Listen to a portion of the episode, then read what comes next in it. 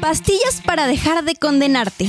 Hemos creado estas cápsulas, ah, o, o- o más bien pastillas, para que dejes de condenarte. Y puedes afrontar la normalidad, tu día a día. Deja que el arte de esta medicina te entretenga. Mientras que la naturaleza de la vida te cura. Enfermedad. Pandemiatitis. La enfermedad de moda. Síntomas. Pandemius orthodoxus. Hola Plush, gracias por invitarnos a tu casa. Hola Fersi.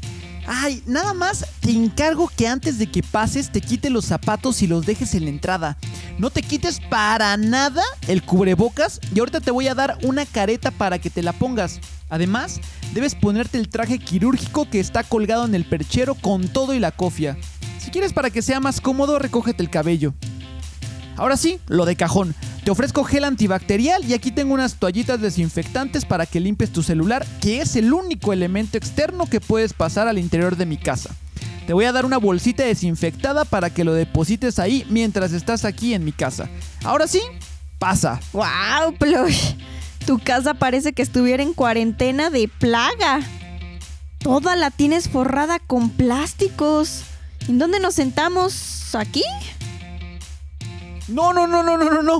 Prefiero que platiquemos de pie y una disculpa que no te ofrezca nada de tomar, pero por precaución, pues no podemos quitarnos los cubrebocas, ni las caretas, ni para bebernos un cafecito. Pandemius Chairus. Amiga, ¿cómo estás? Qué gusto verte. Oye, qué increíble utilizar esta tecnología para poder hacer una videollamada contigo. Antes nadie pelaba estas plataformas y ahora qué tal, ¿eh? Ya ni se dan abasto. Pues yo la verdad no creo nada de eso, Plush. Se me hace que es una jugada del gobierno únicamente para someter a las economías más poderosas y permitir a los países subdesarrollados recuperar un poco de terreno en ese rubro. Lo del coronavirus no es real, no existe. Es para amedrentar al pueblo mientras los gobernantes nos roban dinero o el Congreso de la Unión aprueba leyes sin sentido para elevarnos los impuestos de todo a nuestro alrededor. Yo por eso no uso cubrebocas y disfruto de la ciudad. Deberías de ver, no hay nadie en las calles. Es como si todos estuvieran de vacaciones. Y yo disfruto de pasear a mis anchas en mi México. Lindo y querido. Oye, lo que haces es muy peligroso. Así como te cuidas tú, debes cuidar a toda la gente que te rodea, incluyendo a la población vulnerable. Oye, ¿estás bien? Estás sudando mucho, ¿no? Estoy bien. Estoy bien. Oye, Fercín, ¿no tienes algún termómetro a la mano?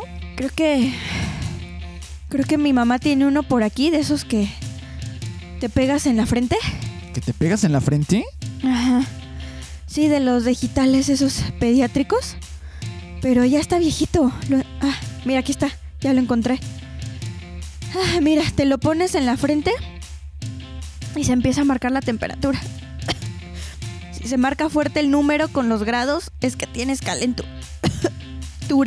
¡Virgen de Acapulco! Marcó 39 y súper fuerte. Ah, pero no te preocupes, me siento de- de maravilla. Tratamiento. Ser consciente de la situación que estamos viviendo a nuestro alrededor nos permitirá formarnos un criterio. No hagas caso de todo lo que escuches o lees. En esta época, más que en fechas previas a la elección presidencial o en las elecciones intermedias, estamos plagados de noticias falsas y guerra sucia. Nadie tiene la verdad absoluta. Cuídate y cuida a tus semejantes. Más vale tomar precauciones y no bajar la guardia. Tener un sano juicio es la mejor tabla de salvación para esta época. Pero lo más importante, actúa y deja de condenarte. Este anuncio no fue patrocinado por ningún partido político. Hazle callo a López Gatel.